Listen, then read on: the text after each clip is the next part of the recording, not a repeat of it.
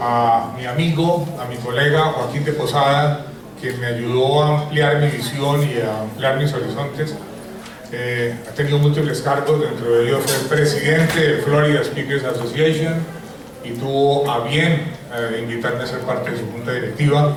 Y le voy a leer, porque vale la pena escuchar la calidad de la persona con la que vamos a cerrar nuestro evento, porque para nosotros los colomboamericanos unidos, ustedes son el alma de todo lo que hacemos y se merecen siempre lo mejor. Nombrado mejor orador hispano en los Estados Unidos en el año 2007 por el Latino Speakers Bureau, premio otorgado en la Convención de la Cámara de Comercio Hispana de los Estados Unidos en San Juan, Puerto Rico. Uno de los 30 conferencistas en el mundo en obtener la certificación de CSP Global. Se requiere haber hablado en los cinco continentes. Nombrado entre los 25 oradores en los Estados Unidos por la National Speakers Association que marcan el liderazgo en la profesión. Orador de TED.com. Espero que ustedes vean TED.com. Presentaciones fantásticas. En febrero de 2009 y otra vez en febrero de 2010. Su ponencia ha recibido más de 1.350.000 visitas, haciéndola una de las más populares de TED. Posada es como Tony Robbins, Zig Ziglar y Norman Vincent Peale en una sola persona y lo puede hacer en dos idiomas. Esto lo dice Rey Petelier. Sus métodos de motivación son tan eficaces que han sido adoptados por el mundo del deporte. Ha trabajado como consultor psicológico para los Milwaukee Bucks, Los Angeles Lakers y New Jersey Nets, ahora Brooklyn Nets, en equipos profesionales de Puerto Rico, así como en equipos olímpicos. Incluso participó en las últimas cuatro Olimpiadas, motivando a los atletas para lograr más altos niveles de rendimiento personal. El doctor de Posada es frecuentemente invitado a comparecer en programas tales como CNN en español, Cala Presenta, Despierta América, en Arrebatados de América TV, donde tiene una participación fija todos los martes para hablar de psicología, automejoramiento, liderazgo y temas que tratan con América Latina o con comunidades latinas en los Estados Unidos. Es el autor principal del libro No te comas el marshmallow todavía, el secreto para conquistar las recompensas más dulces de la vida. Nombrado por el New York Times como el mejor libro de autoayuda en el 2006. El libro es un best-seller internacional, traducido en 20 idiomas, con más de 3 millones de ejemplares vendidos. Además ha escrito No te devores el marshmallow todavía, también un bestseller y su más reciente libro titulado Keep Your Eye on the Marshmallow, publicado por Penguin, aún no ha sido traducido en español. Su primer libro, Sobrevivir entre pirañas, Motivación para el éxito, fue también un bestseller con 250 mil ejemplares vendidos y en Colombia, segundo lugar detrás de Corea. Con ustedes, quien tiene un segundo hogar en American Airlines, con más de 3.5 millones de millas y un gran amigo, el doctor Joaquín de Posada.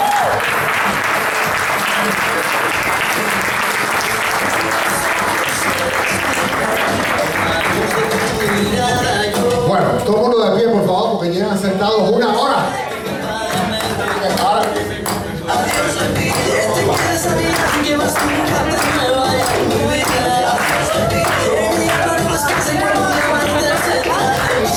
Muy bien, ok, se acabó ya.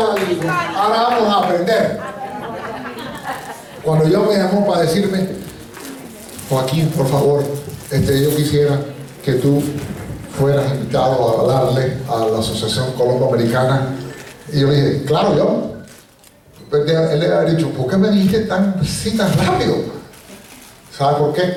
Porque todo lo que tenga que ver con Colombia, yo digo que sí.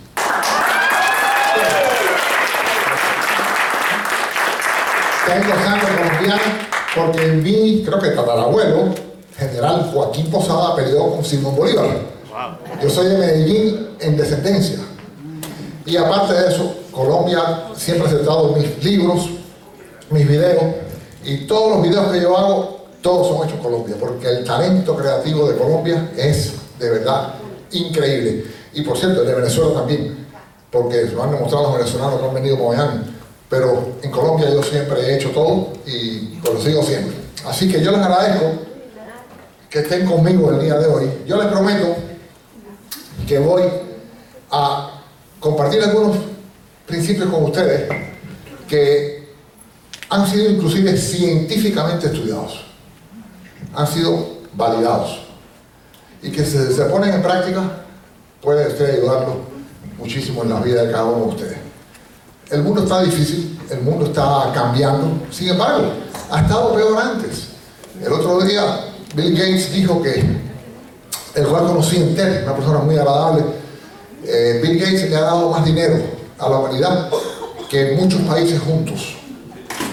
Y lo ha hecho porque quiere que la humanidad prospere. Y estaba diciendo que estamos viviendo los mejores tiempos de la historia, los que estamos hoy en día vivos. Lo que pasa hoy, lo que pasa ahora se puede oír en Inglaterra. Es más, esta conferencia, si hubiéramos querido, la podríamos haber eh, transmitido al mundo entero y el mundo entero pudiera haberla estado viendo. Eso nunca en la historia había pasado. Así que el cambio ha sido inexorable. Yo siempre empiezo mis conferencias con un dicho que dice así. Cada mañana en el África, una gacela se despierta. Sabe que tiene que ser más rápida que el león más rápido o no sobrevivirá. Cada mañana un león se despierta. Sabe que tiene que ser más rápido que la gacela más lenta o se muere de hambre. No importa si usted es gacela o león. Cuando el sol salga, arranque a correr. Y esa es la verdad. Por primera vez en la historia, por primera vez en la historia, el pequeño no siempre pierde. Antes el grande ganaba. Antes el poderoso ganaba. Antes el que tenía fuerza le ganaba al débil. Pero ya el mundo cambió. Ahora el mundo, debido a la tecnología, lo ha hecho plano. Ahora un muchachito en un garaje con un negocito puede competir con la empresa más grande del mundo. Steven Jobs en su garaje empezó a hacer una empresa que hoy en día es gigantesca. Nunca antes se podía haber hecho eso.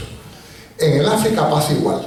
En el África antes la gacela perdía y el león se la comía, o el chita, o el leopardo, la gacela perdía siempre.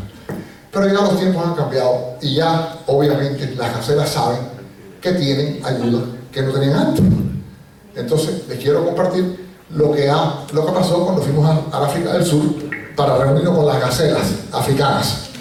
Eh, me dijeron que el cable del, del, sonido no llegó porque a John se le olvidó comunicarlo, ¿correcto John? Correcto. Así que ya saben que él acepta sus errores y acepta que él no dijo que había que tener un cable para el sonido, porque mi presentación tiene mucho sonido.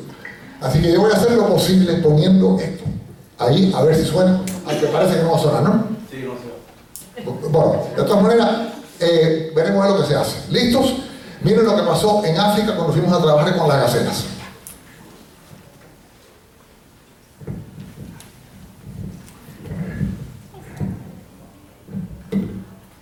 Sie siempre perdía. La gacela siempre perdía, pero ya no, porque la gacela ahora tiene ayuda y ahí está el tipo mío.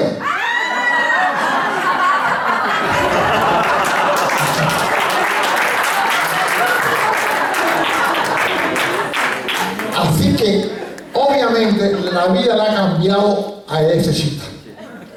Ese chita ya cuando se levanta por la mañana dice, ¿qué me voy a encontrar yo cuando me levante?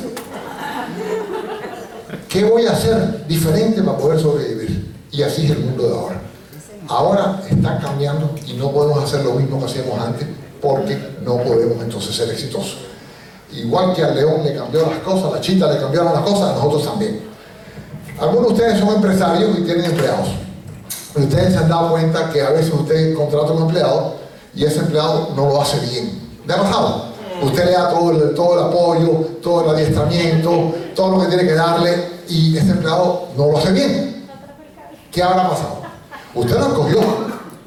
Tú despediste a alguien hace poco. Porque le diste todo el apoyo, el adiestramiento, el mejor territorio, aquí lo tienes todo y nada, ¿cierto? La semana pasada. Pasa constantemente. Es que, ¿qué habrá pasado? Bueno, a lo mejor no es su pasión. A lo mejor tomó el trabajo porque le hacía falta, pero no es lo que le gusta hacer. Hay muchas razones. En África ha pasado lo mismo. Hay gacelas que no nacieron para ser gacelas. Por ejemplo, miren lo que pasó con esta.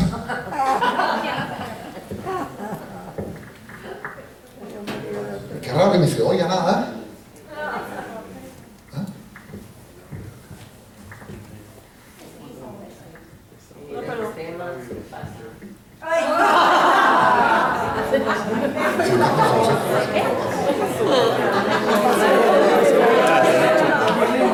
¿Ah?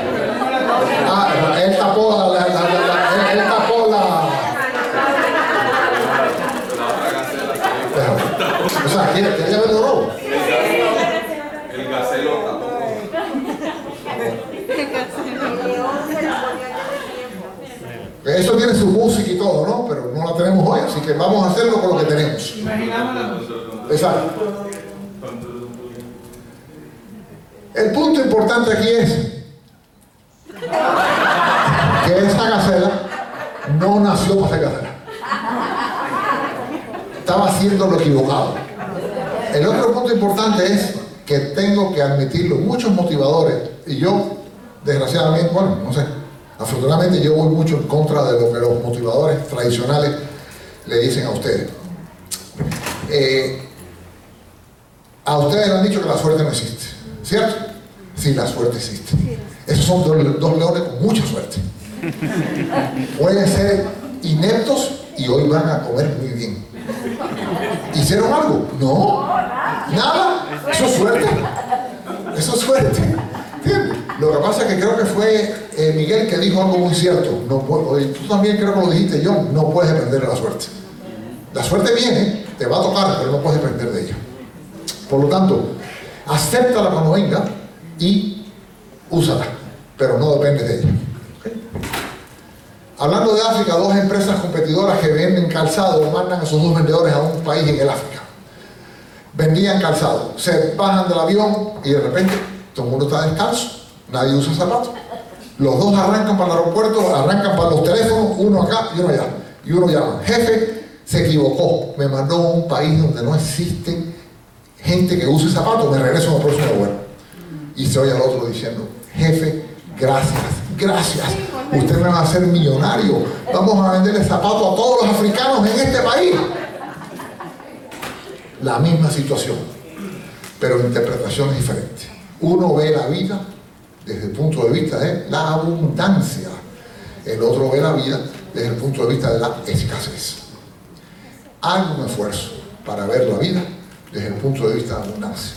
Porque si usted empieza a entrenar su mente, a ver las cosas desde el punto de vista de la abundancia, todo empieza a cambiar. Toda la vida es actitud. Mucho más probable que tu actitud en la vida, en vez de tu aptitud, determine tu actitud. La actitud es el gran factor que hace la diferencia en la vida de todos los seres humanos. Sir Francis Bacon dijo, el conocimiento es poder. Eso es verdad. El conocimiento es poder. Pero él debería haber dicho algo diferente a eso. Él debería haber dicho, el conocimiento aplicado es poder. Porque si tú sabes y no haces, no sabes. Saber y no hacer es no saber. Por lo tanto, algo que hayan aprendido estos excelentes conferenciantes que me precedieron, alguna idea que yo pueda compartir con ustedes, lo más importante es que la aplique, que haga algo el lunes por la mañana cuando usted entre a trabajar. Y lo planee el domingo de que lo va a hacer el lunes. Eso es importantísimo. Me recuerda la historia de dos ranitas. Dos ranitas que van flotando, tres ranitas, tres ranitas que van flotando río abajo, encima de la hojita, van flotando río abajo, y una de las tres decide tirarse al agua. ¿Cuántas ranas quedan encima de la hoja? No, tres. Porque decidir tirarse y tirarse son dos cosas muy diferentes. ¿Cuántas veces ustedes, cuántas veces ustedes han decidido bajar de peso? ¿Cuántas veces ustedes deciden, no por usted, digo, eh, la gente, muy bien. ¿Cuántas veces ustedes han decidido dejar de fumar?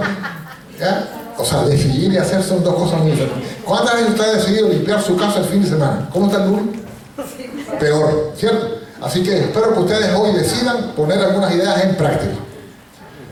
A veces hay conocimiento y acción, pero la mala comunicación, y aquí no puedo hacer nada porque el próximo es un video que, que no, pero bueno, se lo voy a, relatar. A veces hay conocimiento, pero simplemente la comunicación se rompe. Y si la comunicación se rompe, se acaba todo, no funciona. Yo les voy a poner un video ahora que este, es de la Guardia, Guardia Costanera Alemana, donde se ve el individuo que acaba de eh, entrenado y está frente a la radio. Lo van a ver. ¿Ok? Y ahí el, el, está- el supervisor está diciendo, tienes que hacer esto, tienes que hacer lo otro, este es el botón. Y de repente se sienta él y de repente siente, de repente siente que dicen, Mayday, Mayday. Y él dice, hello, this is the German Coast Guard, ¿eh? Eh, que está ahí. Mayday, Mayday, we are sinking. Y el tipo le dice, What are you thinking about? Ahí se acabó la comunicación. ¿Ok? Así que hay que saber, pero saber comunicarse. Esta es la técnica más importante del mundo. Esta es la técnica de comunicación más importante del mundo. Trata de entender y después entendido. Algunos de los conferenciantes dijeron cosas que inmediatamente me dan a mí a conocer que ellos conocen a Stephen Covey. Yo conocí mucho a Stephen Covey. Es más, yo abrí Latinoamérica con Stephen Covey, con su primer libro que fue Los siete hábitos de la gente altamente efectiva. ¿Quién leyó Los siete hábitos de la gente altamente efectiva? Miren eso. Dejó un gran legado, murió hace un año por ahí. Y una vez Stephen me dijo, en, una, en, una, un cóctel me dijo, Joaquín, si nosotros pudiéramos enseñarle eso a, a todo el mundo, o inclusive en las escuelas, la, casi todas las guerras terminarían. ¿Por qué? Porque el ser humano quiere ser entendido, pero no entender. Y eso es precisamente el gran problema. Aquel que diga, yo quiero entenderte a ti y después yo me voy a entender. O sea, primero entenderte a ti. Ya eso demuestra un respeto, un respeto que la persona, aunque no estés de acuerdo con ella, sabe que tú la escuchaste, sabe que tú la consideraste. Si tú haces lo mismo que hace todo el mundo, que es, me quiero, me quiero entender, mi punto de vista es el que es, yo soy el que sé, ahí es que salen los problemas del ser humano. Y ahí nacen los problemas con las religiones. Que cada religión dice que tiene la verdad. Y se la impone a todo el mundo. Trata de entender y después entendido. En todas hay algo. Algo. Porque el ser humano quiere ser bueno. El ser humano quiere ser bueno. El, ser malo es algo que la sociedad deforma al niño. El niño nace bueno. Entonces tenemos que tratar de entender y después ser entendido. Ahora voy a revisar el tiempo que tenemos y el que tú me dices más o menos que me falten 10 minutos, ¿está bien? Ok, yo voy a empezar por ahí, no te comas el esmero todavía, porque ese es un principio extremadamente importante. Y ese principio surge hace unos años, un investigador norteamericano que se llama Walter Mitchell hizo un experimento fascinante, fascinante. 643 niños solito, uno a uno, los puso en un salón con un malvavisco, un marshmallow. Y le dijo al niñito de cuatro años, Pepito, María, yo te voy a dejar solo aquí en este salón con un malvavisco. Si cuando yo regrese en 15 minutos, el marshmallow está aquí, te doy otro. Si te lo comes, no tienes más ninguno. Así que tú decides, esperas 15 minutos, tienes dos, te lo comes y no tienes más ninguno. Tú haz lo que tú quieras. Decirle a un niño de 4 años que, que, que, aguante 15 minutos con algo que le gusta, es como decirle a ustedes, vamos a una taza de café en 5 horas. Es mucho tiempo, mucho tiempo. ¿Qué sucede? Se va el psicólogo del salón, da la vuelta y mira el comportamiento de los niños. ¿Y qué sucedió? Dos de cada tres. 5 segundos, 3 segundos, 5 segundos, 8 segundos, 1 minuto, 2 minutos, 5 minutos, 9 minutos, 12 minutos, 14 minutos, 2 de cada 3. Pero uno de cada 3 ya entendía los 4 años el principio más importante del éxito, que es la habilidad de retrasar la recompensa. La habilidad de retrasar la recompensa. La autodisciplina. El sacrificar hoy para tener más después. El famoso ahorro de 10%. Eso ya el niño de 4 años lo entendía. Algunos miraban el malvavisco, lo olían y lo ponían de vuelta. Otros se metían debajo de la mesa. Otros jugaban con las paredes. Otros se ponían a cantar. Otros hacían una ley imaginaria alrededor del marshmallow, como diciendo, no puedo romper el cerco de este marshmallow. Ya a los cuatro años lo sabía. Por lo tanto, es de pensar, y así la ciencia lo comprueba, que no todos nacemos iguales. Hay un gen ganador. Hay niños que nacen con el gen ganador. Y usted lo podrá ver en la escuela. Váyase a la escuela, váyase a kindergarten. Usted va a ver un niñito que los demás niños lo siguen. Él es el que manda. Él es el que manda. Lo tiene ya genéticamente. Nosotros pensamos, los científicos que estamos estudiando la conducta humana por todas nuestras vidas, pensamos que el liderazgo es, es, heredado. No por eso quiere decir que en situaciones de gran necesidad surgen líderes que no eran líderes, pero que al momento de la necesidad surgieron por algo que animó internamente en ese particular momento. Ahora, el niño, obviamente, había niños que no se comían el marshmallow porque nacieron así, punto. Pero había otros que no se comieron el marshmallow porque los padres lo hicieron así. Los padres le enseñaron ese principio, ya a los cuatro años. Los padres le enseñaron. 15 años más tarde se hizo un seguimiento de todos esos niños. Se, encontraron ciento y pico de los 600. ¿Y qué se encontraron los científicos? El 100% de los niños que no se habían comido malvavisco eran exitosos. Todos. Su examen de entrada a la universidad, 213 puntos más alto que los niños que se comieron el marshmallow. Buenas relaciones con los padres, con los maestros, buenos planes para el futuro, les iba muy bien. Los niños que se comieron el amarra, a, los que más rápido se lo comieron, los peores que les iba. No llegaron a la universidad, estaban trabajando en trabajos que pagan poca plata, repartiendo pizza, echando gasolina, limpiando carros, arreglando carros, meseros y muy endeudados. Algunos con problemas de alcoholismo o drogadicción. Algunos llegaron a la universidad y se dieron de baja. Otros estaban en la universidad y no les iba muy bien. Los que esperaron 13, 14 minutos en la universidad les iba mejor. Pero se sabe, obviamente, que los que no pudieron esperar no les iba tan bien. Así que, por lo tanto, este es el principio más importante del éxito. Yo tenía una gran curiosidad. Yo tenía la curiosidad, los niños latinos se comerán más marshmallows a los cuatro años que los americanos o menos. Tenía esa duda. Por lo tanto, yo decidí reproducir el experimento.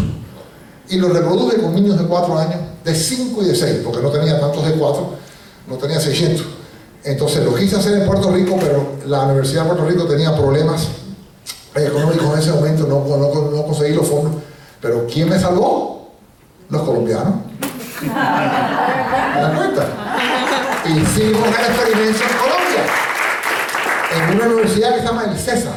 ¿Alguien la conoce? Sí. Ok, el César y Incolda. ¿Alguien conoce Incolda? Instituto Colombiano. Esos fueron los que pagaron este estudio, este experimento. Y se los voy a compartir con ustedes. Siento que no tenga sonido porque tiene un gran sonido, pero hacemos lo que se hace con lo que tenemos, ¿verdad? Vamos a ver. Ok. Ahí el anunciador está diciendo que este, el niño esperar 15 minutos es un buen retorno a la inversión. Algunos de ellos inmediatamente se ponen a Al 3 segundos, 5 segundos, se comían a mujer. Exacto. No podían aguantar. Muchos de ellos no podían aguantar.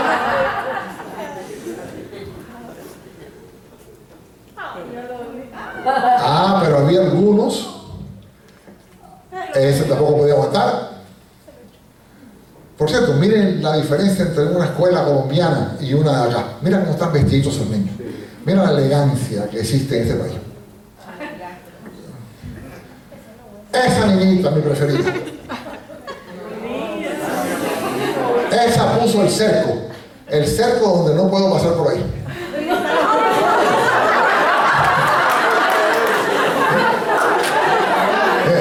Ese no puedo pasar por ahí, este es el límite, ¿eh? no paso por ahí, este es un cerco, yo no paso.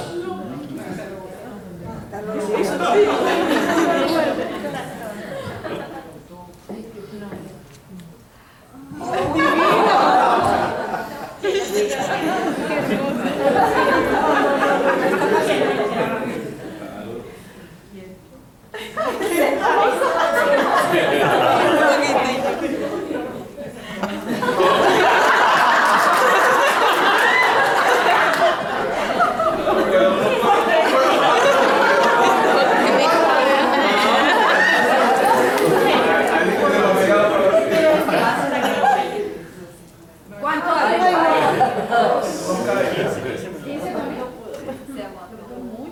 Bueno, esa niñita les cuento. Bueno, ¿qué, ¿qué pasó en Colombia? ¿Qué pasó en Colombia?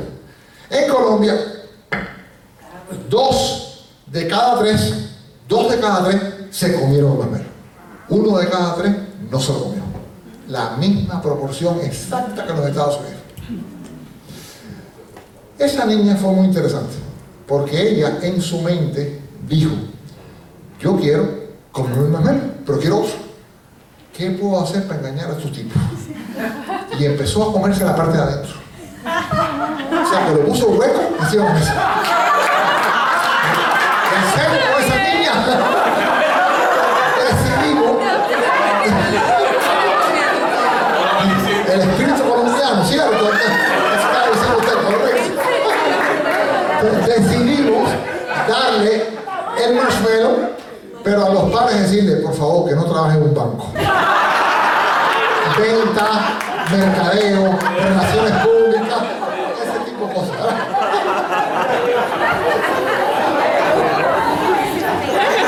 Así que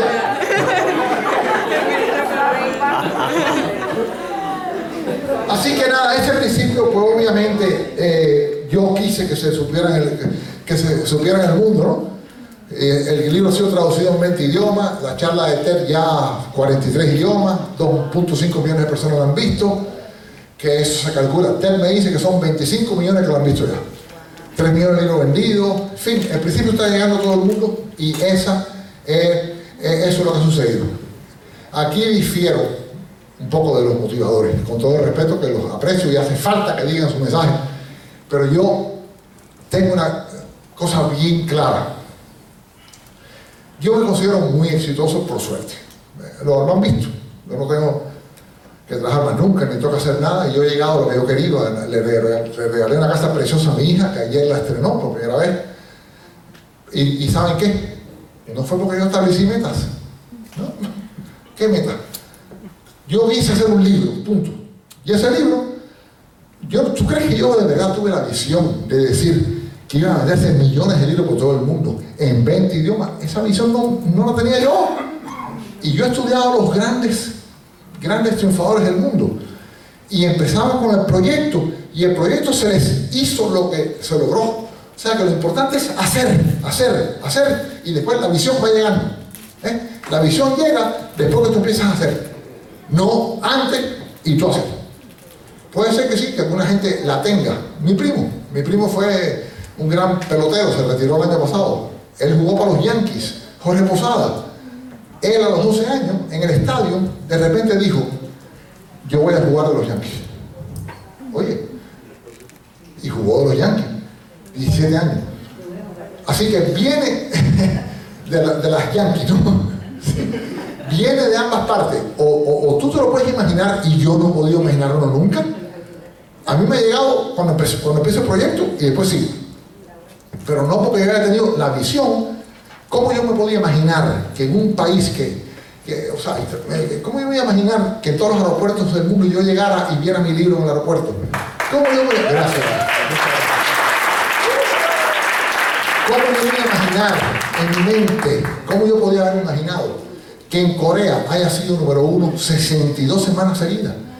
Número dos, Harry Potter. Número tres, Da Vinci Code. O sea que ese, no te comas el primero, primero 62 semanas número uno. Eso no me lo puedo haber imaginado yo. En China, ¿cómo yo voy a haber pensado que en China iba a vender y Taiwán un millón de ejemplares y fuera siete semanas número uno? En China. O sea, son cosas que pasan en la vida con el esfuerzo y con lo que tú vas haciendo a medida que van pasando los años. Pero ten en mente que lo que tienes que concentrar es lo que vas a hacer, de manera que te guste lo que estás haciendo, estás haciendo un bien, ayudas a los demás, y eso te lleva a caminos que tú ni siquiera has sospechado. ¿Okay? Yo les voy un poquito más adelante, les voy a decir que todos aquí están a una idea de algo muy grande. Cada uno de ustedes está a una idea de algo muy grande en la vida de ustedes. Y ustedes lo verán. Una aplicación práctica del marshmallow, ¿sabe qué? En ventas. Eh, si tú eres vendedor y tú llegas a un cliente y, le dices, y el cliente te dice, mira, ¿sabe qué? Usted me gusta el producto A. Y tú le dices, ah, sí, yo lo tengo, es muy bueno. Eh, firma aquí cuando se lo entrego. ¿Te comiste el marshmallow? Pero si tú ese cliente que te dice, yo quiero producto A, y tú le dices, el producto A es un gran producto, yo lo tengo, pero permítame preguntarle, ¿qué está pasando aquí en su compañía? Que usted cree que el producto A le va a servir. Explíqueme. ¿Por qué usted cree que el bueno? Y cuando ese cliente empieza a explicarte, y tú le haces más preguntas, y te explica, y más preguntas, te diste cuenta que necesitas A, B, C, D. En vez de vender 10, vendiste 40. Nada más que por el principio del marshmallow. Fíjense como un principio que ustedes aprendan aquí, de Bárbara, de Miguel, de, de John, mío, un principio nada más te puede a ti cambiar la vida completa. Thank you, thank you. La vida completa. Un solo principio. Le pongo, le pongo Verizon. Verizon me llama. Un, un seminario del tiempo. Hotel Caribe Hilton de San Juan, Puerto Rico. Yo hago un buen, yo, yo hago un buen seminario de manejo del tiempo. Ahora, cuando me dice eso, 20, 20 ejecutivos en tal hotel, febrero. ¿Está usted disponible, doctor? Mire su calendario. Sí, estoy disponible.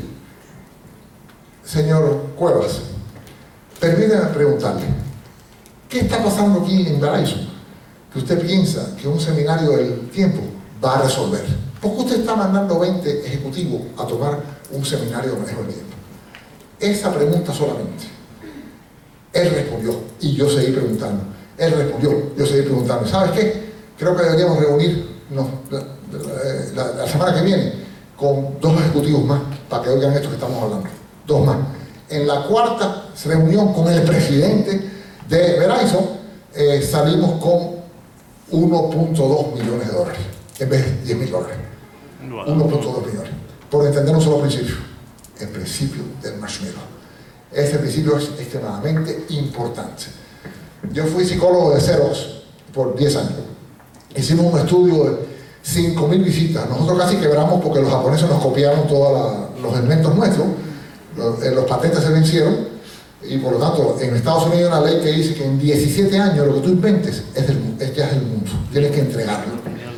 Xerox había inventado un patente de cómo copiar en papel normal en vez de papel tratado. Y ese patente se venció a los 17 años y los japoneses fueron a Washington, compraron el patente, se fueron para Japón y regresaron con tremendos equipos a mitad de precio. Nosotros pasamos el 77% de, del volumen mundial a 13%. 77 a 13.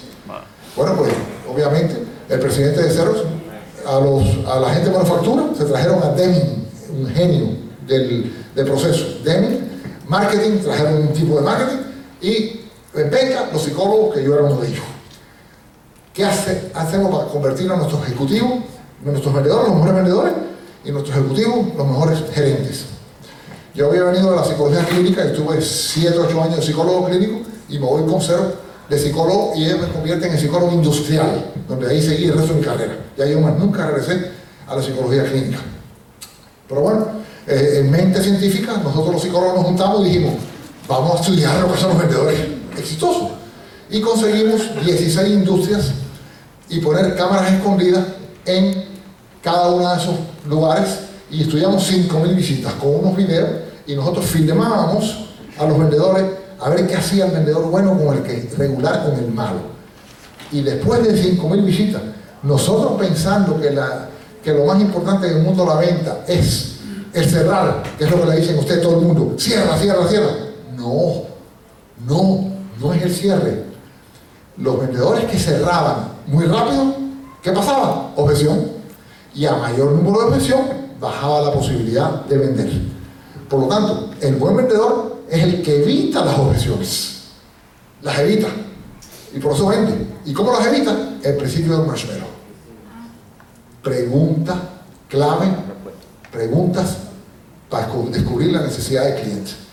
Y por lo tanto, vas preguntando y el cliente va contestando y a medida que vas preguntando y va contestando, se está dando cuenta que le hace falta el producto. Me hace falta, me hace falta. O sea, le estás creando un dolor de cabeza. Por eso que el video que está allá afuera, que se llama Sobreviviente Pirañas, el video 2, se llama Cómo vender creando dolores de cabeza. Porque te damos una tecnología que al tú ir preguntando, el individuo pues va contestando y se va dando cuenta, tengo un problema serio, tengo que solucionarlo y entonces te quiere comprar. Y ese es el principio del marshmallow. En, En servicio al cliente, te concentras en la relación en vez de la transacción. Eso es no comerte más menos. El que, el que se concentra en la transacción se está comiendo más menos. Y vos perdiste el cliente. Tú te concentras en el cliente y le vendes por 15 años en vez de una venta. Ese es el principio de Marshall. Adiestramiento del personal. Pagas para entrenar a la gente ahora. Está dejando de producir. Está dejando de producir. Pero cuando sale, te produce mucho más. Yo he tenido presidentes de empresas decirme, Joaquín, es que yo entreno, yo entreno a la gente y después se me dan para otra empresa. Y yo siempre les digo, ¿qué pasa si no los estrenas y se quedan? ¿Eh? Es un problema. Si se están yendo, tienes que ver por qué se están yendo. En el, en el, en el trabajo en equipo, otra vez, no me como un mamelo. ¿Por qué? Porque me sacrifico ahora, te sacrificas tú, tú, tú, y los siete nos sacrificamos y juntos logramos mucho más que si empezamos a mirar el factor individual. Y muy importante, si usted, aunque usted se hubiese comido más o menos los cuatro años de edad, porque aquí ustedes algunos pensaron, que lo habré comido yo. Yo pensando, los cuatro años, yo no habré comido ese más o menos. ¿Ok? Dos de cada tres se lo comieron. La bolsa. Exacto, tú reconoces que tú hubieras comido la bolsa entera. No, si tú supieras, aquí tiene que haber gente, más gente que no se lo comió que lo que se lo comió, porque ustedes están hasta teniendo el comportamiento de los que no se comen mamera. ¿Eh? Eh, ustedes están aquí un sábado por la mañana, escuchando a gente que tiene ideas y están sacrificando de su tiempo, están sacrificando de su esfuerzo, de su esfuerzo. Por lo tanto, ustedes deben ser gente que entiende el principio. Yo sacrifico ahora, en vez de estar en la playa, en vez de estar en un cine, en vez de estar en otro lado, estoy aquí sentado aprendiendo algo de algunas personas que tienen ideas que se pueden considerar, a ver si me ayudan a mí. Eso es no comerse más. ¿De acuerdo? ¿Ok? Este, pero bueno, aún si usted se lo comió a los cuatro años, usted puede cambiar. Su destino no tiene que ser negativo, porque el autocontrol es inteligencia emocional y eso es aprendido. Se puede aprender. Lo que es interesante, estos niños tienen ahora 45 años, los niños del experimento, no los míos. Yo los que voy a estudiar, los niños colombianos míos, todavía me faltan 11 años para hacer un seguimiento y ver cómo les fue a ellos. ¿no? Pero los niños de los americanos ya tienen 45 años y se han estudiado y se han recopilado como 30 o 40 de ellos y ahora mismo, en estos momentos, se está haciendo MRIs, eh, estudios psicológicos, entrevistas con, los, los trabajos, con, los- con la gente que los ha empleado y lo que es interesante, efectivamente los exitosos son los que no se comieron el masmero, pero lo que es más interesante es que a los 40 y pico de años casi ninguno ha cambiado. No han cambiado. Hay unos cuantos que sí, pero los menos. Casi ninguno ha cambiado. Por eso que el cambio es un esfuerzo que hay que hacerlo a propósito. Hay que hacerlo y, disciplinarse, porque si lo dejas como tú eres, vas a llegar atrás si es que te comiste mamero a los cuatro años. Los seres humanos no tienen que ser víctimas de sus emociones. Tenemos el poder de dominar nuestras emociones.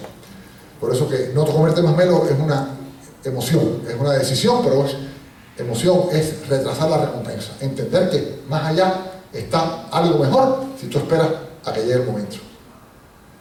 Pero ¿cuál es la decisión del mamero? Es la simple decisión. Pasar por el dolor de la disciplina ahora o más tarde en la vida, sufrir el dolor del arrepentimiento. Yo tenía 15 años, jugaba baloncesto, salía de la escuela en Puerto Rico a las 11 de la noche de la práctica de baloncesto, me montaba una guagua, un bus, si hay chilenos aquí, pues digo bus, porque guagua en Chile, ¿qué cosa es? Un niñito, un bebé, exactamente. Este, así que digo bus. Y yo nunca me olvidaba que en una luz roja, camino a mi casa a las 11 y media de la noche, yo veía un señor como de 75, 80 años, sentado. A veces lo veía llegando al trabajo vestido de un uniforme con una, un termito donde llevaba su comida. Otras veces ya lo, veía, ya lo veía sentado con un taburete cuidando el edificio. Con 80 años. ¿Cómo es posible? Él tiene que haber sido rico a los 80 años, porque simplemente sabiendo una sola técnica, una sola técnica,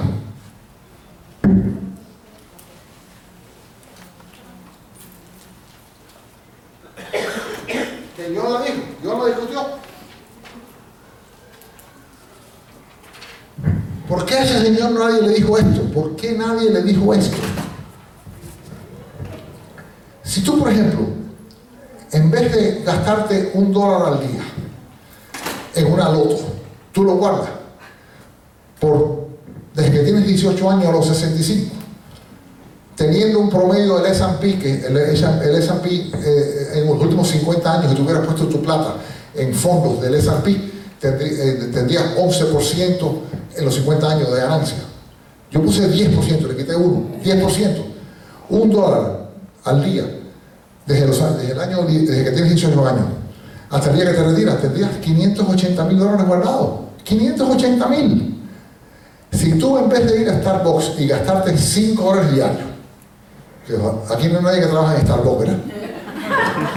En vez de ir a 5 dólares diarios, o en cigarrillo, o en bebida, de los 21 a los 65, si tú no haces eso y tú lo pones en la cuenta donde tú vas a ganar en todo ese tiempo promedio 10%, al año que ganes 20, al año que ganes 1, 2, pero promedio 10%, tienes 2 millones de dólares. 2 millones. ¿Ok? Yo viví muchos años comiéndome el mamero, porque yo en Puerto Rico era muy pobre y eh, yo se equivocó, yo soy adoptivo y criado en Puerto Rico. Yo nací en Cuba y me fui de niño a Puerto Rico y me he criado toda la vida en Puerto Rico, nunca más he regresado a Cuba.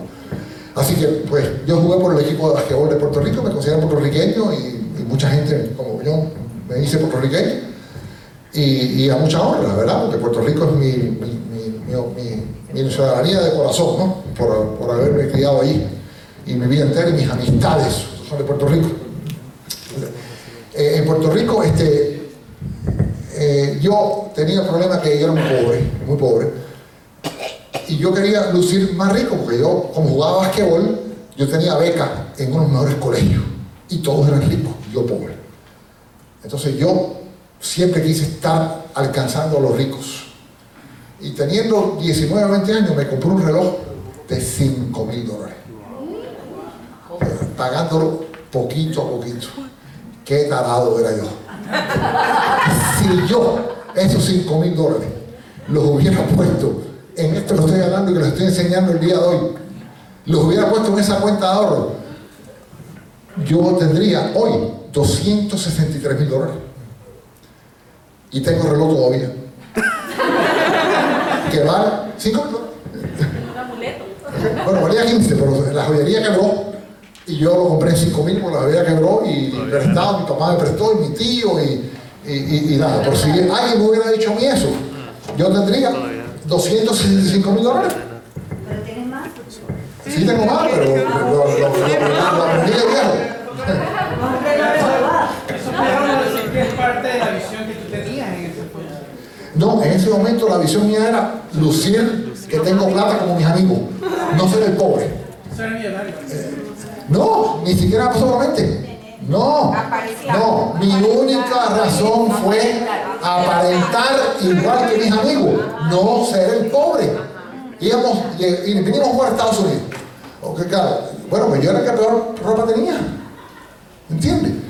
Entonces, pues yo cuando ya, cuando ya los 21, 22 que estaba en la universidad, y mis amigos todavía con carro, y yo con un carro feo, viejo, entonces el reloj era para cuando saliéramos, una buena camisa, mi, mi, papá me compró una camisa y un saquito que lucía bien, un reloj de 5 mil dólares. ¿Entiendes? Todas las mujeres creían que tenía plata. ¿Entiendes? Entonces ya cuando ya las enamoraban, no importa si tenían o no. Ella se enamora, puede ser pobre. ¿Entiendes? Ahora no, ahora tienes que ser rico para que te enamores de ti. O, una advertencia. El autocontrol no garantiza el éxito encontrado dos factores más, eso es verdad. Cuando yo escribo el libro, ese era el factor número uno. Ahora, en mi último libro que salió hace unos meses, que no está en español todavía, que se llama Mantén tu ojo marfero, ahí ya yo incluyo dos factores más que ya hemos encontrado que son importantísimos. Primero es el factor grit, es la perseverancia, es el, el, el no parar de, de, de, de trabajar en aquello que tú quieres lograr. No que sea a largo plazo, no, no, no. Lo que tú quieras lograr, pero seguirlo, seguirlo. ¿Quieres ser ingeniero? Sigo ingeniero, sigo ingeniero. Trabajo, no me desvío, no me meto en aquel negocio, no saco aquello. Sigo ahí, sigo ahí, perseverar, perseverar, perseverar, hasta lograr lo que tú quieres. Este factor es importantísimo. Ese está descubierto ya científicamente validado, inclusive se ha validado en West Point, la Academia Militar de Estados Unidos. Se ha validado ahí. Y el otro es la confianza. Tener la expectativa que el sacrificio y el esfuerzo van a lograr el resultado esperado. Ese es importantísimo. A esos niños de cuatro años se experimentó con ellos, donde se le decía que a los 15 minutos le entregaban la recompensa. Y llegaba la maestra y decía, ay, se me acabó. Lo hizo, se hizo con juguete, por ejemplo. Si tú este juguete no lo abres, cuando llegue 15 minutos, yo, regreso, yo regreso, te traigo otro juguete más. Vas a tener dos juguetes. ¿Ok? Este, dos de cada tres abrieron juguetes. Uno de cada tres no abre juguetes. Ese uno de tres es el que no se come menos. Yo me aguanto 15 minutos y tengo dos juguetes. A los cuatro años. Ahora, ¿qué pasa? Llegaba la maestra y decía, ay, se me acabó los juguetes. No había más. Y el niño, ah, una cara de tipo, se quedó con uno, por lo menos, por lo menos se, se, sintió bien que tenía uno, pero quería dos. Una semana más tarde, otra vez los mismos niños. Los reúnen otra vez. Le hacen el experimento de el, el juguete, eh, perdón, el machuelo. ¿Ok? Si ustedes aguantan 15 minutos, le damos dos machuelos. ¿Qué tú crees que pasó? Se lo comieron. 8 de cada 10 se comieron mamelo. ¿Por qué? Le faltó factor confianza. Así que si tú no tienes confianza de que las cosas de verdad se van a dar como te han dicho que se van a dar, ahí pierdes tú la motivación. Yo dicté una conferencia en Venezuela y un, un psicólogo me dijo, doctor, quiero enseñarle algo. Y me enseñó un estudio que decía que el 87% de los venezolanos no tenían confianza en su futuro. ¿Qué le parece? ¿Y quién llegó al año siguiente? Un señor llamado Chávez. Porque encuentra un pueblo sin confianza. Pensaban que, con la corrupción, con los malos gobiernos con todo, y sin embargo, este, eh, miren lo que pasó. Así que esto es muy importante. Ahora, yo les digo a ustedes que ustedes todos están a una idea de algo muy grande. Un libro, un nuevo equipo para detección del cáncer, una nueva cobertura del campo seguro, un invento, un proceso, algo, algo. A una idea aplicada, aplicada. Todos. Y también le digo que aquí todos ustedes tienen por dentro de ustedes un libro. Ustedes, cada uno de ustedes tiene un libro por dentro. Es más, yo puedo quizás reunirme con usted y usted me dice a mí, doctor, yo no tengo, que, ¿de qué voy a escribir un libro? Y yo te empiezo a hacer preguntas. Y lo que tú me vas a decir a mí es tan interesante que deberías compartirlo con el resto del mundo. Porque son vivencias tuyas, vivencias que te han hecho quien tú eres, vivencias que pueden llevar a otros seres humanos. Porque todos los que están aquí sentados, ustedes están en el tope. Muy bien. El Señor ya escribió su libro. Ok, ustedes están eh, muy bien. Porque es un gran esfuerzo. Es un gran esfuerzo. Ustedes están en el tope 5% del mundo. Ustedes están en el top 5%. 95% del mundo está peor que ustedes. O sea, ustedes están arriba ya. ¿Por qué dice eso? Porque, por ejemplo, eh, más de la mitad del mundo nunca ha hecho una llamada telefónica. Más de la mitad del mundo vive con menos de un dólar al día. Mueren 50 niños diarios por hambre. Este, el mundo está atrasado en realidad, pero ustedes no. Nosotros no. Sea, estamos adelante ya. Imagínate al que tiene que empezar a aprender a leer, que todavía no puede, no sabe leer. Al que tiene todavía que empezar a, aprend a aprender a, escribir, que todavía no sabe y tiene 20 años. Ya, ya estamos adelante ya. Entonces tú tienes un libro. Ahora, mucha gente me dice, ay, es que yo, este, eh, yo, no tengo tiempo, yo no creo que yo pueda escribir un libro. Yo le digo, eh, bueno, perdón. La idea mía que se me ocurrió fue esa. En otras palabras. Estamos hablando muy grande. Yo era un tipo exitoso como conferencista. Exitoso más o menos, ¿no? Eh, quizás, pues, pues eh, el nivel de John ahora que está empezando más nuevo que yo, que yo lo he estado, eh, John, sí, yo era como John, ¿entiendes? Y había yo 7, 8 países como tú, este, daba conferencias, me pagaban bien, tenía un librito que, que era sobreviviente piraña, que había vendido 10 o 15 mil ejemplares, en Colombia casi todos, porque gracias a Incolda y al César, que hacía que los, los estudiantes lo leyeran, pero no había así tenido un golpe. Y un día viajando de San Juan a Nueva York, leyendo un libro que se llama Emotional Intelligence. Este que está ahí, ¿cómo? Exactamente. Emotional Intelligence. Dedica una página al concepto del marshmallow. Una sola página. Y yo dije, pero si esto es lo más importante para el éxito, esto tiene que ser un libro. Y esa idea solamente, fíjense, yo aterrizar en, en, en Kennedy y yo decidir escribir un libro sobre ese concepto, me cambió la vida totalmente. ¿Ok? Por esa idea. Todos estamos en una idea y tú no sabes dónde va a explotar. Yo no sabía. Yo en mi mente creía que ese libro era para seguir vendiéndolo detrás. Después de mi conferencia, venderlo en la parte de atrás del salón. Es lo que hacemos los oradores. Damos la conferencia como hizo Miguel. Eh, mire, yo tengo el libro mío, Reflexiones, lo tengo de afuera y con mucho gusto yo se lo firmo. Eso, eso, eso también lo hacía yo. ¿Entiendes? Y esta fue mi idea. Esta fue mi idea. Fíjate qué visión tenía yo. Poder tener un libro de un concepto que de verdad vaya a ayudar a la gente después de mi conferencia. Pero mira cuál era mi idea. Mi idea era, el mundo tiene que enterarse de esto. Este es el concepto más importante que existe para el éxito. Y esa era la idea. Y yo venderlo en mis conferencias. No que se hiciera a nivel mundial. Por cierto, una anécdota, y se la doy porque, acaba de salir ahora otro libro, que se llama El Marshmallow Test. Y lo hizo el que creó el experimento. En el 2003, porque el, mío, el libro mío se publica en 2005, el New York Times lo nombra en el 2006, este, en 2003 yo llamo por teléfono al profesor que hizo el, el, examen original, ¿ok? El que hizo la prueba. Y le dije, yo quiero que usted sea parte de mi libro, porque lo voy a escribir. No me paró bola. No me paró bola. Así que él, nueve años después, acaba de sacar su libro hace una semana y ya llevo 3.5 millones antes que él. Bueno, voy a haber estado conmigo en el libro. Se hubiera hecho rico. Y profesor de Colombia. Sacando el libro. Y claro, sacó un poco tarde, 84 años.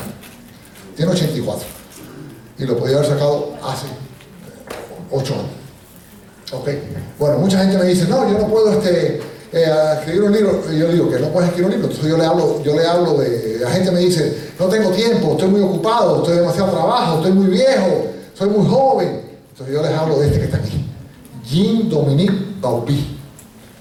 Ese señor que está ahí. 44 años, el mejor trabajo del mundo, editor de una revista llamada Elle en París, Francia. Todas las modelos del mundo estaban detrás de él porque querían estar en la revista. Ganaba toda la plata del mundo, feliz, dos niños bellos y se compra un BMW. Y cuando se compra un BMW se lo llevan al trabajo y él le dice al chofer, lleva a mi casa que quiero que mis hijos lo prueben. Llega a la casa y la niña estaba en la escuela, no había llegado, pero Barofito estaba en la casa. Móntate, mi amor, le dice al chofer, quédese aquí que quiero que mi hijo este, monte conmigo en el carro. Monta al niño y a los 10 o 15 segundos de estar arrancando así, le ha venido un dolor de cabeza y él se desmaya. El niñito empezó a gritar, papá, papá, papá, papá. Los vecinos salieron, llamaron al 911 francés, que no sé qué número era. y, ¿ah? ¿no sabe? Puede ser. ¿Y qué pasa? Él abre los ojos un mes después. Ahí. Abre los ojos un mes después. Le dio un derrame cerebral.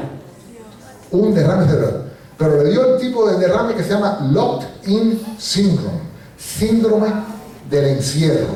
Quiere decir que las personas que le da eso, que son 15.000 en el mundo entero, en estos momentos, están perfectamente claras en su mente, pero paralizadas nada más pueden mover una parte del cuerpo. Puede ser, algunos mueven un dedo del pie, otros mueven el dedo de la mano. En el caso de Jean Dominique, él lo que podía mover era la pestaña izquierda. Cerrarla y abrirla. Ese era su movimiento. Y eso era para siempre. Para siempre. La ciencia no ha encontrado cura. ¿Sabes lo que es él estar en, el, hospital y que lleguen los niños con, con los manuales de la escuela? Papá, papá, mira lo que nos enseñaron hoy. Y se lo ponían a frente y él así. ¿Todo lo que puedo hacer? Bueno, pues ese que está ahí escribió un libro. Escribió un libro. Nos dejó un legado que hoy en día nos sirve. Yo a cada rato lo leo para, para recordarme lo afortunado que yo soy. Lo afortunado que yo soy. Él escribió el libro que se llama The Diving Bell and the Butterfly. Ustedes se preguntarán, ¿cómo puede escrito el libro? No lo puse con la pestaña. Ah, porque había una mujer que confiaba en él y todas las mañanas llegaba y le pusieron las letras del, del- abecedario francés de la más que se usa a la menos que usa. O sea, la E, la A, las las más que se usan a la menos que se usa. Y llegaba todas las mañanas, decía, ok, listo, Jean Dominique, ok. Empezaba, E, A, P, pestañaba. Aquí, tac, tac. Letra a letra, pestaña a pestaña. 132 páginas. Y él en el libro nos dice, mañana, claro, mañana tengo que escribir una página, imagínate, tengo que ir letra a letra, palabra a palabra, oración a oración, párrafo a párrafo, página a página. En el libro nos dice la enfermera que es mala, lo que la hacía, la que era buena, la que tenía compasión, todo con la pestaña. Y sacó el libro. ¿Y usted lo leyó? No es un libro espectacular, espectacular. A mí me, yo me hizo con lo algo, me impresionó. ¿Quién puede decir entonces, yo no puedo escribir libro? Este que está aquí, Oye, perdona, sí, eh, ¿qué quiere decir the diving bell? en en español, ¿cómo se dice Diamond Bell? Lanzándose a. No, no, diving es, no, eh, eh, diving es un device. Ah. Sí, este, eh, eh, eh, es un aparato. La escafandra la La escafandra. La escafandra. Ah, gracias, gracias. La escafandra. Gracias por decirme eso. Sí, sí, sí. ¿Ok? Yendo es este, Hirotado Totake. No tiene brazo, no tiene pierna. ¿Y sabes qué? Ese fue mi inspiración. Ese, él fue mi inspiración. ¿Sabes por qué fue mi inspiración? Porque cuando yo estaba escribiendo sobrevivir entre pirañas, tenía 200 páginas escritas. Lo hacía en los aviones. Como ustedes oyeron, yo he pasado gran parte de mi vida en el aire, escribiendo. Y un día dando una conferencia en la Universidad de Puerto Rico a los profesores de la Universidad de Puerto Rico, cuando llego mi carro, el cristal roto y me habían robado mi maletín con mi manuscrito. Tres años de escribir en aviones y no tenía manuscrito. Pusimos anuncios en la televisión, en la radio, pasquines por todo Río Piedras, por todo Puerto Rico. Yo llegué a ofrecer mil dólares al que me entregara el manuscrito sin más nada que tuviera el maletín y nunca apareció. ¿Y qué pasó? Dejé de escribir. Dejé de escribir. Yo, que me dedico a la vida, a la motivación, motivador, desmotivado. Yo era motivado, que, que no estaba, que estaba, no estaba motivado. Mira qué cosa. ¿Ok? Por cierto, como muchos motivadores, ¿quién mencionó Napoleon Hill? Eh, John. ¿Qué libro escribió él? Think and, and Grow Rich. Murió sin un centavo. Murió pelado, sin un centavo. Murió pelado, murió pelado, pobre, pobre. ¿Quién ha oído Ocandino? Ocandino murió pobre. A la viuda, 10 de nosotros tuvimos que juntar 5 mil dólares cada uno para que pudieran enterrarlo y hacer una película de la vida de Ocandino de cara que por cierto no ha salido porque pedimos la plata todos nosotros porque no se pudo. O sea, que, que no, que, o sea, los motivadores no son de verdad mucho exitosos. Saben hablar bien, pero no lo han hecho en la vida real. ¿Entienden? Eh, la pobre viuda de Don Mandino, pues, eh, escogimos de las películas que él tuvo, de los libros que él escribió, había uno que para una película era muy bueno, que se llama The Christ Commission, la Comisión de Cristo. Y nosotros pensamos que iba a ser una gran película. ¿Ok? Y que pusimos, bueno, llegamos a recolectar 200 mil dólares. Yo puse 5 mil. Pero nada, se perdió la plata. Se plata, no se pudo conseguir la, la película. Ahora, conociendo a Irrotada, Yo al conocerlo dije, pero ¿cómo es posible que yo haya dejado de escribir cuando este muchacho sin piernas y sin brazos ha escrito un libro? Y él me motivó a mí, porque me paré en el espejo y dije, que zángano tú eres. Y empecé a escribir otra vez, y ahí otra vez escribí sobre Diente Piraña, dos años más tarde, gracias a él. Arlene, una cajera en Puerto Rico, eh, yo soy mentor de ella. No pude ser mentor de John porque ya yo tenía 10 personas. Yo soy mentor de mucha gente en el mundo entero. Yo soy el mentor de ella. Una cajera, y la idea de que escribiera un librito de, poe- de poemas, porque ella sabe de poesía, bueno, pues es la cajera que más ganaba en ese supermercado de Ponce, Puerto Rico. Ya no es cajera, ahora es escritora y la entrevistan en todos los programas de radio. ¿Eh? Porque hizo lo que tenía que hacer. Siguió lo que yo le decía. Y yo he estado en varios programas de radio con ella y la he empujado y hoy en día tiene una carrera que hubiera sido cajera en un supermercado mucho más años. El otro día estaba en Los Ángeles y ¿quién estaba al lado mío? Este tipo firmando los libros, tiene 10 años. En una mesa, yo, yo firmando libros y él al lado firmando libros. Y después tres autores más para allá, éramos seis autores, todos firmando libros, y él ahí, con 10 años. Ya el mundo no tiene límites, ya el mundo está abierto para lo que tú quieras, y no importa la edad que tengas.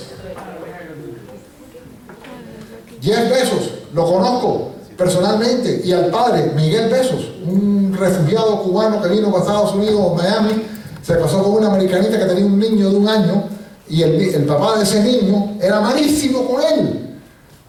Y cuando el niño cumplió 21 años, le dijo al papá, papá, tú me querías a mí, yo no quiero saber de mi padre, yo me quiero coger tu apellido, y ese es Jeff Bezos. Él era Jeff Smith, pero el padre más nunca le, paró bola, más nunca en la vida. ¿Ok? Y inclusive para abrir su negocio, no tenía dinero y, le dijo al padre, me, faltan, me falta dinero, no puedo abrir el negocio. Y el papá le dijo, ¿cuánto te hace falta? Y dijo, 300 mil dólares. Y Miguel le dice, contra Jeff, eso es todo lo que yo tengo en mi vida entera guardado. Eso es lo que yo he podido guardado en este país, que llegué pobre, refugiado, cubano, ya yo he podido levantar 300 de ingeniero, soy ingeniero, tengo 300 mil dólares y, y es todo lo que tengo. Y dice, papá, absolutamente que no, yo no, yo, yo no pienso ni que tú me des la, esa plata, este, no, no, no, olvídate. Y, y Miguel le dijo, pues ¿sabes qué? Te la voy a dar toda. Porque si no puedo confiar en mi hijo, no puedo confiar en nadie más en el mundo. Úsala y echa para adelante. Y si la pierde, olvídate. El dinero va y viene. Y le dio los 300 mil dólares. No me quiso decir cuánto vale esos 300 mil dólares hoy. Pero el hijo vale 17 mil millones de dólares. Jeff Bezos vale 17 billones de dólares. Yo calculo que Miguel debe tener 500 millones de dólares. Por 300 mil dólares que le dio al hijo. Una idea. Una idea simple. Tener un libro al momento que tú lo quieras, cualquier libro que sea, y que te lo entreguen en tu casa. Esta fue la idea. Esta gente, los Google Boys, una idea. Poder, cinco. Ok. Me quedan cinco minutos, así que voy a, resumir. Este, una idea, tener una forma de buscar cualquier información que tú quieras, cualquier parte del mundo. Ahí está. Billones de dólares. Eh, no puedo cubrir esto, lo siento. Bueno, ya, eh, por cierto, lo voy a decir rápido. Google en este momento tiene un proyecto, un proyecto secreto. Poca gente lo sabe, ya yo se lo estoy diciendo más gente. Se llama Cálico. La búsqueda de inmortalidad. Google quiere que seamos inmortales. Ellos tienen ahora un, grupo de científicos. eh, lo puedes buscar en internet, Calico Labs, porque ya se salió la idea y por lo tanto ya se puede mirar. Ellos quieren que el ser humano sea inmortal. Yo no sé si eso es bueno. Y se lo podrán lograr. Pero si los Google lo están haciendo, llegarán a 150, 140 años, 180 años. ¿Ok? No creo que la inmortalidad llegue. Sin embargo, ya hay un, gusano que lo descubrieron ellos, que parece que no se muere. Es inmortal. Lo encontraron en el 2012. Y lo están siguiendo, siguiendo, siguiendo. No se muere el jodido gusano. ¿Sigue ahí? ¿Ok? Así que vamos a ver si, si va a seguir el gusano inmortal. ¿Ok? Ok. Carlos sin chofer, Tesla le está- Ahora, todo lo demás lo han hecho Carlos sin chofer, Google Glass, eh, este, Google Maps, Balloon Power Internet, todo lo han logrado. Ok. Otro millonario ruso, Dimitri, también ya él declaró que para el 2045 ya le habrá encontrado la forma de la inmortalidad. Y le está metiendo millones de dólares. Su proyecto se llama Evolución 2045. ¿Ok? Bueno, este. Eh, predicción loca. En, en que ustedes saben que yo a TED y yo voy a TED todos los años. El año pasado Negroponte dijo que él es el que dirige MIT, hizo varias predicciones en el 84. Él predijo GPS, pantalla táctil, libro electrónico, laptop de 100 dólares. El grupo del MIT fue el que encontró el GPS, pero la universidad dijo, no, no, no, eso nos puede traer muchas demandas. Por lo tanto, no hicieron el patente. Y GPS hoy en día vale una fortuna. Lo inventaron ellos y no cogen un centavo. Porque no registraron el patente, porque la universidad dijo, no, no, va a haber muchas demandas. ¿Qué pasa si el tipo choca o, lo lleva para la China en vez de ir para otro lado? No, no, no, no. Bueno, pues él predijo, el año pasado, predijo lo siguiente. En 20 años, si tú, hoy por la noche, tú quisieras aprender chino, te tomas una pastilla y mañana estás hablando chino. 30 años. Ok, entonces, este, bueno. An- An- André- ¿Quién sabe quién es ella? ¿Tú sabes quién? Poca gente me dice que la conoce. Ahora, yo en Houston, cuando hablo, todo el mundo la conoce. Esa señora mató a sus cinco hijos. Los ahogó en la bañadera. ¿Ok? Este, ese hombre, Mark Cherry, estaba viendo televisión cuando sale la historia de Andrea. Y él le dijo a la mamá, mamá, ¿te imaginas lo desesperada que esa madre tiene que haber estado para matar a sus propios hijos? Y Marta, su mamá, lo miró y le dijo, yo he estado en esa situación. Eso es lo que él quería oír. Eso obviamente lo impresionó mucho que la mamá haya hecho eso. Y de ahí, de ese día, él saca una idea. Una idea. Ya que la mamá le contestó de esa forma, él tenía que escribir sobre eso. Él estaba pobre, no ganaba dinero, debía plata en la quiebra. Y por esa idea de la mamá y haber visto lo que pasó con Andrea, que por cierto salió inocente en corte porque el marido declaró a favor de ella, es un postpartum disorder, una depresión postparto, y por eso salió inocente, aunque está en un hospital psiquiátrico todavía en este momento. Este, esa idea que salió de ese día de Mark Cherry, que lo vio, surgió una de las grandes series de televisión que se llama Desperate Housewives. De ahí sale. Así que las ideas salen de cualquier lado. Bueno, ya para terminar entonces, voy a, eh, a decirles, déjame ver cómo termino. Porque... ¿Qué? Está rezando. Voy a, voy a terminar con una prueba. Una prueba, ¿ok?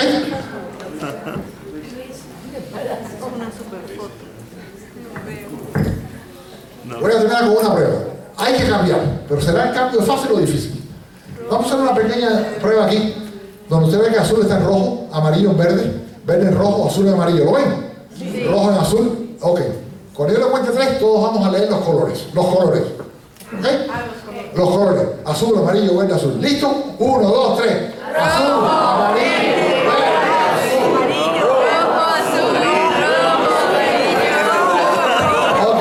Ok, pero yo pienso que ustedes este, lo pueden hacer mejor. Ustedes son gente motivada. Ok, todos juntos, más alto y leyendo los colores, las letras.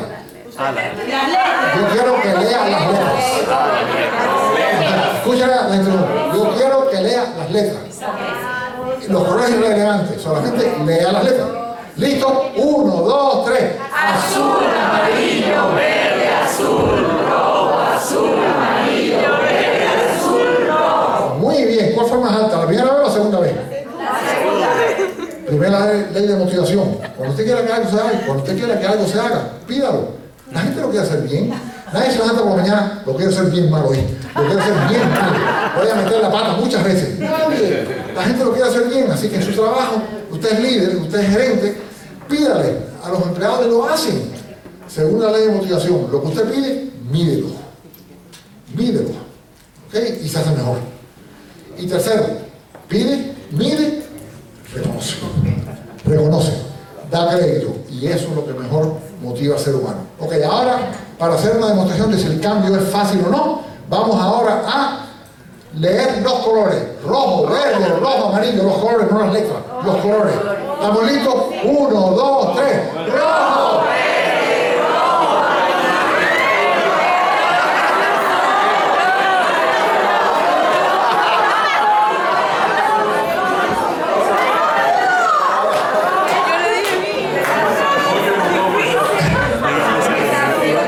El cambio es difícil, pero se puede hacer. Pero no es fácil, pero hay que hacerlo. Así que ya me han quitado el micrófono porque se me acabó el tiempo. Los dejo con un dicho muy importante. El mejor día de tu vida es aquel cuando decides que tu vida es tu vida. Sin excusa, sin recostarte de nadie, sin depender de nadie, sin echarle la culpa a nadie. El regalo de tu vida, el regalo de la vida es tuyo. Es un viaje maravilloso y solamente tú eres el responsable de lo que sucede en ese viaje. Ahora salgan y mucho éxito les deseo a todos.